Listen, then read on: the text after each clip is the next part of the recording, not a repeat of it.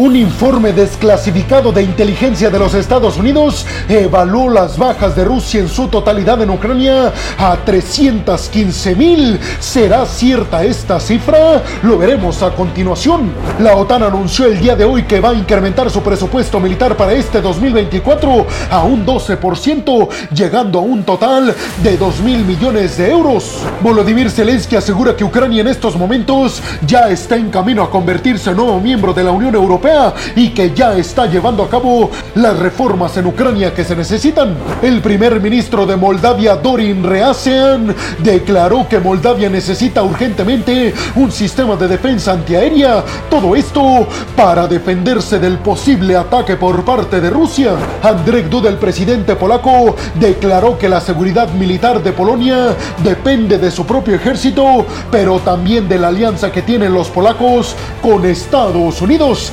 Esto seguramente no le hace nada de gracia al Kremlin. Abróchense los cinturones porque aquí arrancamos. Y vámonos rápidamente con la primera noticia que viene desde un informe desclasificado de la inteligencia de los Estados Unidos que evalúa las pérdidas rusas en Ucrania desde que arrancó la invasión del Kremlin hacia los ucranianos en el 2022. Y es que este informe especifica que sobre los cálculos de la inteligencia de los Estados Unidos, Rusia ha perdido en Ucrania en su totalidad entre número de bajas y heridos a un total de 315 mil bajas unas bajas impresionantes, sobre todo si tomamos en cuenta que Rusia envió desde el inicio de su invasión a Ucrania cerca de 390 mil tropas. Todo esto nos diría que Rusia ha perdido casi el 90% de las tropas que envió desde un inicio Ucrania.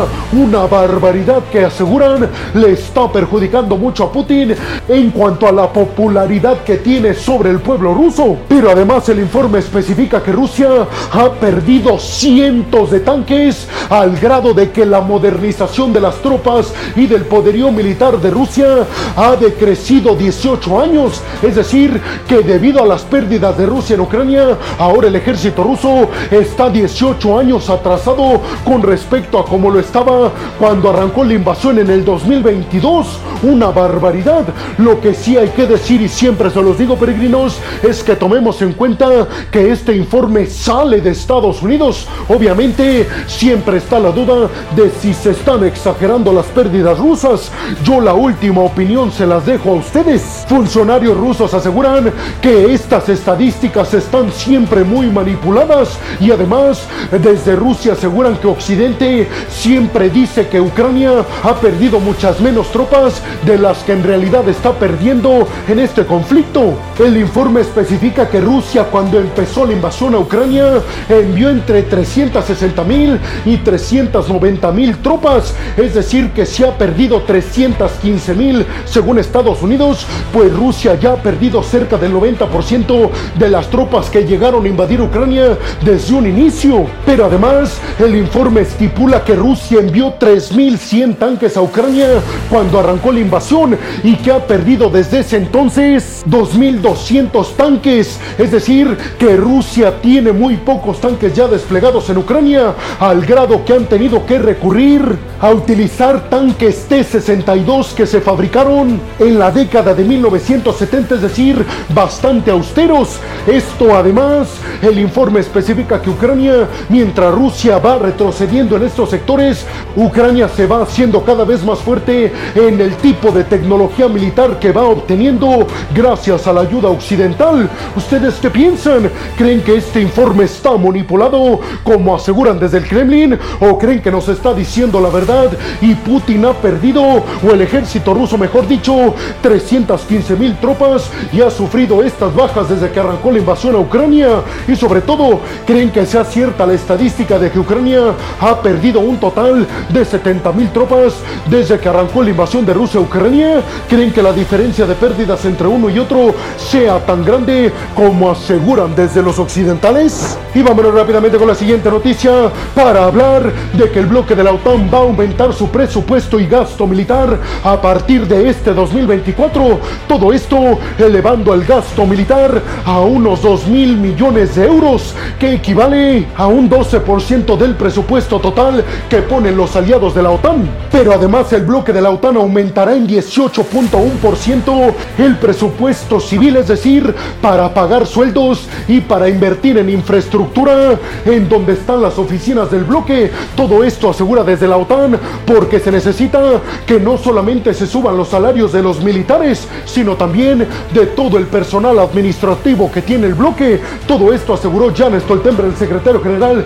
del bloque de la OTAN, nos va a hacer mucho más poderosos. El presupuesto militar del bloque de la OTAN pretende cubrir gastos operativos y ejercicios militares que aparentemente van a aumentar este 2024. Recuerden que ya hemos hablado que para la OTAN su principal amenaza es Rusia y su principal desafío es China. Además recordemos que Estados Unidos publicó un artículo con base en un informe del Pentágono en donde se especifica que Estados Unidos debe gastar lo suficiente para poder librar dos guerras simultáneas contra Rusia y contra China. El bloque de la OTAN, sin lugar a dudas, créanmelo, está haciendo exactamente lo mismo. Está intentando estar lo mejor preparada para hacerle frente a las dos principales amenazas que entienden desde la OTAN tiene el mundo, refiriéndose a Xi Jinping de China y a Putin de Rusia. ¿Será que el bloque de la OTAN realmente va a poder hacerle frente al mismo tiempo a esta superpotencia nuclear que Rusia y a esta superpotencia económica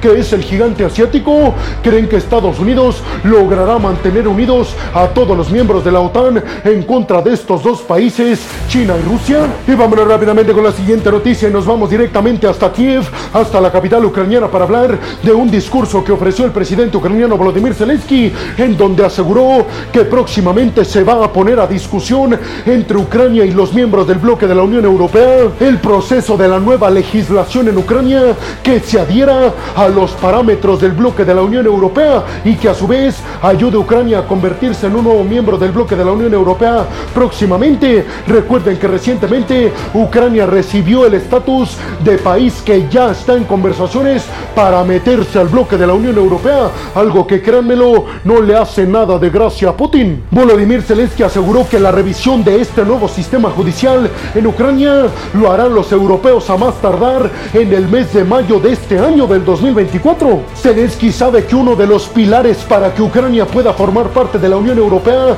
es que la legislación en Ucrania esté adherida a los parámetros de la Unión Europea o si no será prácticamente imposible que Ucrania se pueda sumar al bloque de la Unión Europea. Primero hay que decir que la Unión Europea le concedió el estatus de país candidato a Ucrania justamente cuatro meses después de que arrancó la invasión atroz por parte de Rusia a Ucrania. Todo esto para mandarle un mensaje a Putin de que Europa iba a estar con Ucrania a pesar de la invasión. Hasta el momento Ucrania ha cumplido con cuatro de los siete requisitos primordiales para pertenecer al bloque de la Unión Europea. Es decir, que Zelensky tiene más de la mitad de los puntos necesarios para que Ucrania se convierta en toda una potencia europea, como lo ha dicho el propio Zelensky, interpretando que la entrada a la Unión Europea potencializará y mucho el crecimiento económico y la influencia de Ucrania en el mundo. Recuerden ustedes que Zelensky recientemente contrató a funcionarios europeos que están revisando que no haya tanta corrupción en Ucrania. Es decir, que la corrupción es uno de los puntos primordiales por los que Ucrania se pudiera adherir o no al bloque de la Unión Europea. La pregunta aquí es, ¿realmente Zelensky y todos los ucranianos lograrán cumplir con los siete requisitos para entrar al bloque de la Unión Europea? ¿Habrá abstención o inclusive prohibición por algún miembro del bloque de la Unión Europea que no quiere a Ucrania dentro del bloque, como por ejemplo Hungría? Si me lo preguntan a mí, yo creo que viene un proceso bastante largo y desgastante para Ucrania, pero creo que al final de cuentas sí lograrán entrar al bloque de la Unión Europea, sobre todo porque los europeos consideran que este sería un mensaje contundente para Putin de que Occidente jamás abandonará Ucrania. Y vámonos rápidamente con la siguiente noticia para hablar de que Moldavia está pidiéndole a los aliados del bloque de la OTAN un sistema de defensa aérea moderno, como por ejemplo el sistema de defensa aérea Patriot. Todo esto después de que el Parlamento de Moldavia aceptara catalogar a Rusia como la principal amenaza que tiene Moldavia para su supervivencia como país, recordando que Moldavia formó parte de la Unión Soviética y que en estos momentos Rusia mantiene tropas en el territorio de Moldavia, específicamente en el territorio autoproclamado independiente de Moldavia, Transnistria. La presidenta de Moldavia, Maya Sandu ha reiterado que el principal objetivo de Rusia en Moldavia es acabar con el gobierno democrático y pro-europeo. Por eso asegura, los aliados occidentales necesitan darnos las herramientas económicas, pero también militares, para resistir hasta que nos sumamos al bloque de la Unión Europea. Recuerden que Moldavia está cada vez más cerca, mucho más que Ucrania, de sumarse al bloque de la Unión Europea como un nuevo miembro. Y es importante además recalcar que Moldavia no quiere entrar al bloque de la OTAN, solo quiere entrar a la Unión Europea. Moldavia actualmente es uno de los países más pobres de toda Europa, pero saben que si entran en la Unión Europea, eso podría cambiar en cuestión de meses. La presidenta de Moldavia aseguró que los aliados occidentales saben perfectamente que para que haya bienestar económico en un país es necesario cuidar a la población de ese país, es decir, tener bien resguardado con un ejército poderoso a la población de cada país para evitar que otro los invada o los ataque, aseguró Maya Sandu. Nuestro crecimiento económico está estancado porque se están yendo muchos empresarios de nuestro país debido al peligro que representa Rusia en nuestra contra. Por eso queremos que nos ayuden con sistemas de defensa aérea Patriot. ¿Ustedes creen que los occidentales enviarán esta ayuda que están pidiendo en el territorio de Moldavia? ¿Será verdad que para Moldavia la principal amenaza es Rusia y Putin? Y vámonos rápidamente con la siguiente y última noticia de este video para hablar de declaraciones que ofreció el presidente polaco Andrzej Duda. Y es que él aseguró que la seguridad de Polonia depende de dos cosas fundamentalmente en contra de Rusia. Primero del ejército polaco, pero después de las alianzas militares y defensivas y de seguridad que tiene Polonia. ¿Con quién creen ustedes? Con Estados Unidos. Polonia también considera a Rusia como su principal amenaza, pero Andrzej Duda, el presidente polaco ha reiterado que con el apoyo de Estados Unidos está completa y absolutamente seguro de que Rusia jamás intentaría invadir o agredir a Polonia, porque eso significaría entrar en guerra con Estados Unidos. Y aseguró Andrés Duda, tenemos el respaldo del ejército más grande y más poderoso del mundo, que es el del tío Sam. Andrés Duda dijo que Estados Unidos requiere que sus principales alianzas militares también le beneficien a ellos. Por eso dijo, necesitamos todavía aumentar el número de tropas en nuestro ejército y mejorar las capacidades en poderío militar que tenemos. Todo esto para que no se interprete que estamos sobre el cobijo de Estados Unidos, que se interprete, aseguró Andrés Duda, que nosotros también le podemos ayudar a Estados Unidos en cualquier eventualidad. ¿Ustedes qué piensan? ¿Realmente creen que Polonia dependa de su ejército y de Estados Unidos para su seguridad nacional? ¿Será Rusia la principal amenaza que tiene el pueblo polaco. Y bueno, hemos llegado al final del video del día de hoy. Les quiero agradecer muchísimo todo el apoyo que me dan. Sin ustedes, yo no podría dedicarme a lo que más me apasiona en el mundo. Así que muchas, pero muchas gracias, peregrinos. Sin más por el momento, nos vemos en el siguiente video de Geopolítica. Hasta la próxima.